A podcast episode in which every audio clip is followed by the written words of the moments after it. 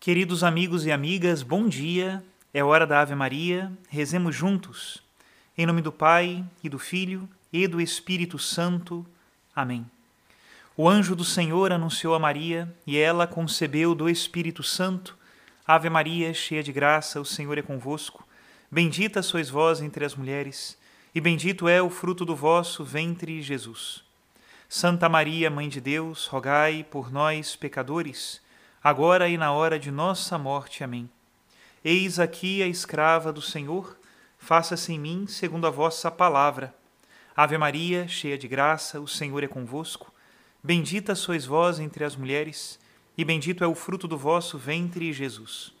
Santa Maria, Mãe de Deus, rogai por nós, pecadores, agora e na hora de nossa morte. Amém. E o Verbo de Deus se fez carne e habitou entre nós. Ave Maria, cheia de graça, o Senhor é convosco. Bendita sois vós entre as mulheres, e bendito é o fruto do vosso ventre, Jesus. Santa Maria, Mãe de Deus, rogai por nós, pecadores, agora e na hora de nossa morte. Amém. Rogai por nós, ó Santa Mãe de Deus, para que sejamos dignos das promessas de Cristo. Oremos. Infundi, Senhor, em nossas almas a vossa graça, nós vos suplicamos, para que nós que conhecemos pelo anúncio do anjo a encarnação de Jesus Cristo, vosso Filho e Senhor nosso, cheguemos por sua paixão e morte de cruz à glória da ressurreição da carne. Pelo mesmo Cristo nosso Senhor. Amém. Em nome do Pai e do Filho e do Espírito Santo. Amém. Queridos irmãos e irmãs, nesta semana que antecede o dia de São Bento, nós vamos continuar lendo algumas passagens do livro Vida e Milagres de São Bento, de São Gregório Magno, Papa. Algumas histórias muito curiosas que a tradição da Igreja nos traz sobre a vida deste grande santo, santo tão querido do nosso povo brasileiro. Vamos ler a partir do capítulo 16. Um clérigo libertado do demônio. Também por este mesmo tempo, certo clérigo da diocese de Aquino era atormentado pelo demônio. Já havia sido enviado pelo venerável Constâncio, bispo da mesma diocese, a visitar muitos sepulcros de mártires, com a finalidade de obter a cura. Mas os santos mártires não quiseram conceder-lhe a graça da saúde, para que fosse manifestada quão grande era a graça que havia em Bento.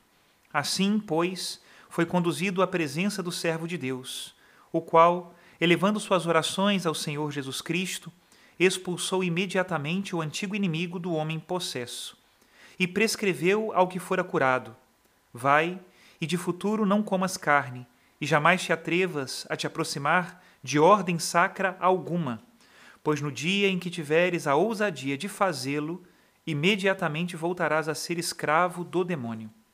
Foi-se então o clérigo que havia recuperado a saúde e como a lembrança de um mal recente ainda atemoriza o espírito, observou por algum tempo o que o homem de Deus lhe havia prescrito.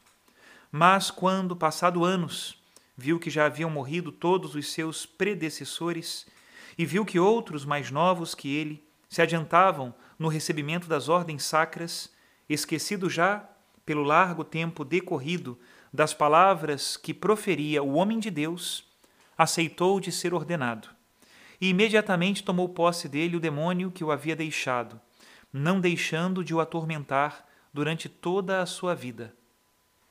Perguntou então Pedro a Gregório, que escreveu este relato. Parece-me que esse homem de Deus penetrou até mesmo nas coisas mais secretas de Deus, pois conheceu que esse clérigo havia sido entregue ao demônio precisamente para que não ousasse aproximar-se do sacerdócio. Gregório responde: como poderia não conhecer os segredos de Deus, quem tão bem observava os seus preceitos?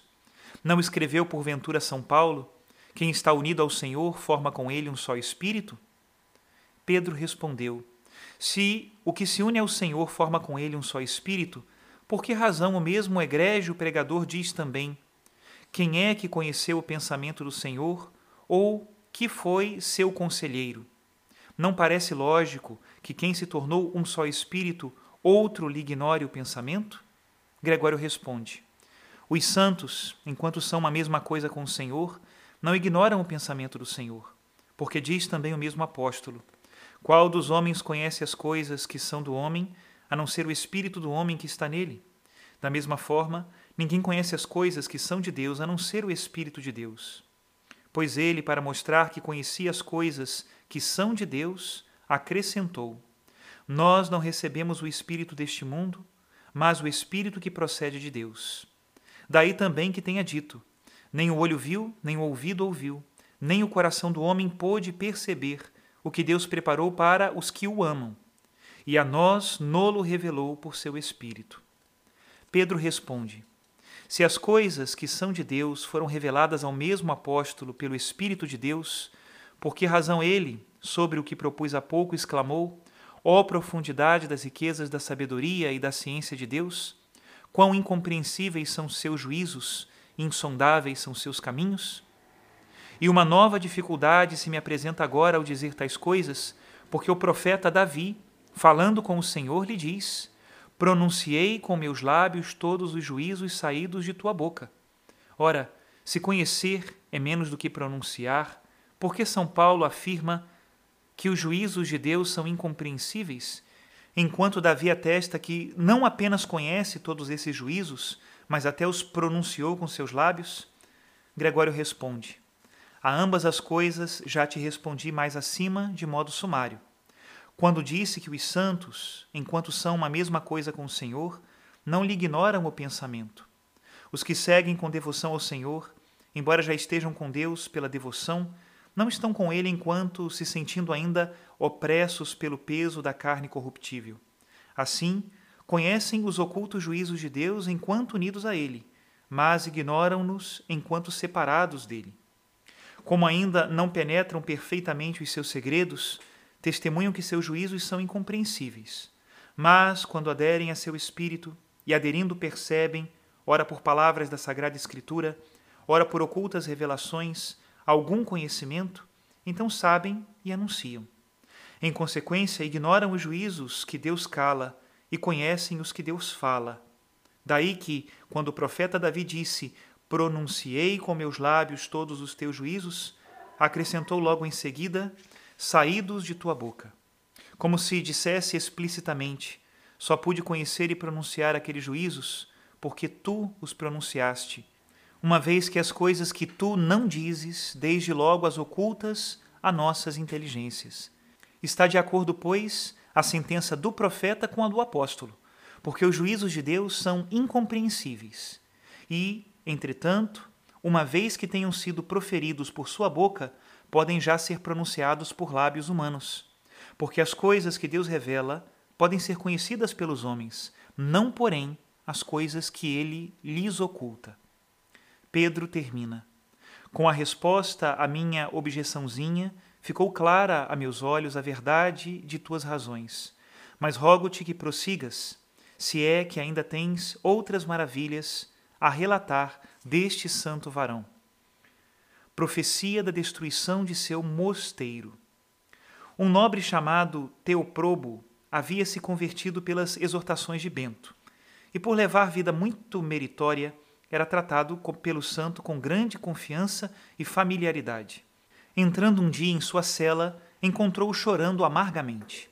Após esperar algum tempo, vendo que as lágrimas não cessavam e que o homem de Deus não chorava de modo habitual com que o fazia quando orava, mas por causa de alguma profunda tristeza que o afligia, perguntou-lhe o motivo de tantas lágrimas. Ao que respondeu o homem de Deus: Todo este mosteiro que construí e todas as coisas que preparei para os irmãos vão ser entregues, por desígnios de Deus onipotente, em mãos dos pagãos. Somente consegui obter de Deus que se conservassem as vidas dos monges. A profecia que naquela época ouviu Teoprobo, nós a vemos agora cumprida, pois sabemos que o mosteiro foi realmente destruído pelo exército dos lombardos. Com efeito, esses bárbaros ali entraram, não faz muito tempo, durante a noite, enquanto os irmãos repousavam, e saquearam tudo sem conseguirem, entretanto, prender nenhum dos irmãos.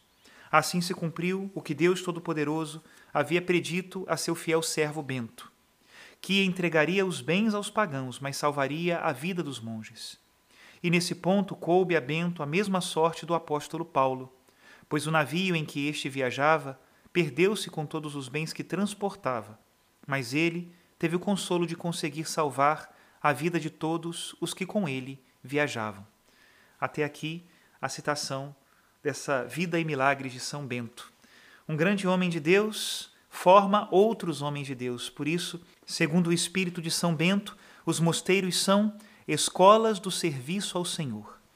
Que nós também, vivendo no meio do mundo e aprendendo da vida deste grande santo, possamos também aprender o serviço ao Senhor, porque ele merece ser servido.